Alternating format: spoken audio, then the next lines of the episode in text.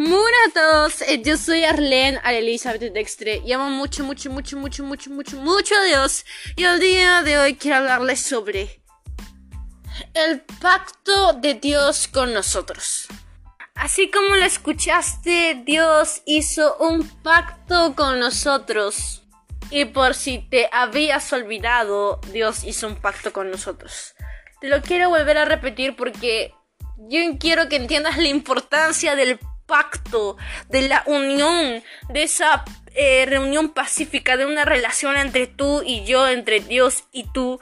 Es algo hermoso, ¿no? Donde podamos relacionarnos con Dios, un Dios que antes estaba lejos y ahora está cerca.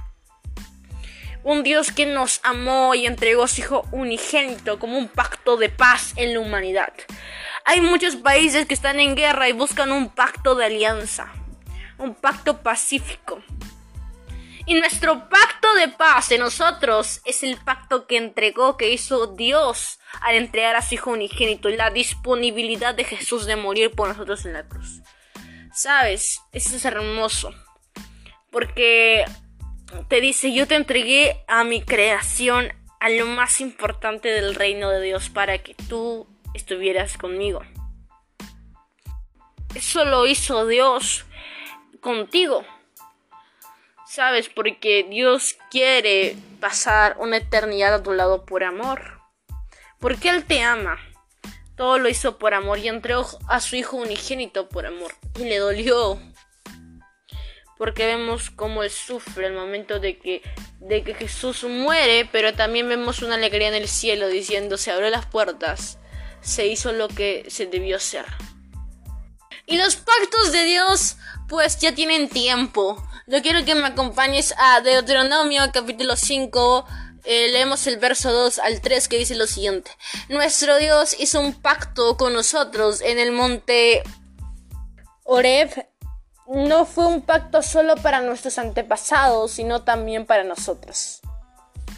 Algo que hacía que el pueblo de Israel eh, teniera triunfo por triunfo fue el pacto que hubo entre Dios y el pueblo, entre la descendencia de Abraham, de Isaac y de Jacob, porque su descendencia era de bendición, porque ya tenían eh, pues ese lazo que unía entre el Dios y entre la descendencia que marcó ese pacto. Y sabes, ese pacto iba de la mano con la victoria, con las derrotas del enemigo, con abundancia. O sea, tenía su recompensa, tenía sus beneficios de ese pacto. Dios decía, no te voy a dejar solo, te voy a perdonar cuando te arrepientas. mi misericordia está ahí, no te va a faltar nada, solo búscame. Y sabes, para que se cumpliera ese pacto, tendría que Dios cumplir y el hombre tenía que cumplir. La descendencia de Abraham, de Isaac y de Jacob tenía que cumplir. Tenía que cumplir un pacto. Y para que se cumpla ese pacto, la descendencia tenía que obedecer a Dios. Dios haría su parte. Ya hizo un pacto con Abraham, con Isaac, con Jacob, con su descendencia. Pero él hacía abundancia, traía misericordia, todo para esa descendencia pero también la descendencia tenía que ser obediente a Dios para que el pacto se cumpliera. Es un acuerdo entre las dos partes, si no, no sería un pacto de un pacto solidificado, un acuerdo ya hecho. Ahora, para que había victoria en su vida, para que hubieran promesas cumplidas, para que hubiera pasos grandes, tendría que haber obediencia de parte del pueblo de Israel. Para que se cumpliera ese pacto. Hoy vemos un pacto entre Dios y la humanidad, el mundo entero, cuando entregó a su Hijo unigénito. Ese pacto ya no queda entre la descendencia de Abraham, sino que ahora es un pacto universal entre todos. Y para cumplir ese pacto, para que Dios nos dé victoria, nos dé eh, derrota a los enemigos, que nosotros estemos bien de salud, que, que todo vaya conforme a lo que Él planifica, al origen del que Él nos dio, diciéndonos que vamos a ser una creación llena de salud, eh, con abundancia, con victorias. Tenemos que cumplir nuestra parte del trato, que es obedecer a Dios.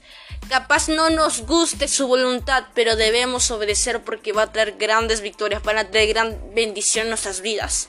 Y sobre todo yo te pido que te enamores día tras día de Dios, porque cuando nos enamoramos del poder de Dios, nada consigo trae bien. Enamórate de Dios y vas a ver cómo todo lo haces con alegría, con amor y con gozo. Ya tengo podcast hablando anteriormente sobre no enamorarse del poder de Dios y enamorarse de lo que es Dios. Así que te recomiendo escuchar mis podcasts anteriores para que te llenes más y sepas más del tema. Así que no te olvides del pacto de Dios que hizo contigo. Si estás en momentos de situación, no sé, situaciones graves, de mal, eh, situaciones en las que te sientes solo, situaciones en las que te sientes que no vas a poder, que no tienes más fuerza. recuerda que tienes un Dios que te renueva las fuerzas, un Dios que te prometió eh, unas promesas que se van a cumplir en tu vida. No desconfíes, obedece, sigue oyendo su voz. Y no olvides lo que Él hizo por ti en la cruz, entregó a su mayor creación. Entonces, si entregó a su mayor creación, ¿qué no va a poder hacer para sanarte, para curarte, para, para que te sientas bien, para superar todas las dificultades? Solo pídele y obedece. Pide conforme a su voluntad para que se haga. Así que eso es todo por el podcast de hoy. Nunca te olvidas del pacto que hizo Dios para darte victoria. Porque David venció Goliat recordando el pacto que hizo, que hizo pues Abraham con él, con Dios, que iba a haber victoria sobre su vida. Así que si quieres victoria y vencer a un gran Goliat que parece invencible, recuerda que solamente lo harás teniendo fe, recordando que Dios hizo un pacto de victoria en tu vida. Así que esto, eso es todo por el podcast de muchas bendiciones para tu vida. Recuerda no olvidarte de ese pacto de amor de parte de Dios. Obedécelo. Muchas bendiciones para tu vida.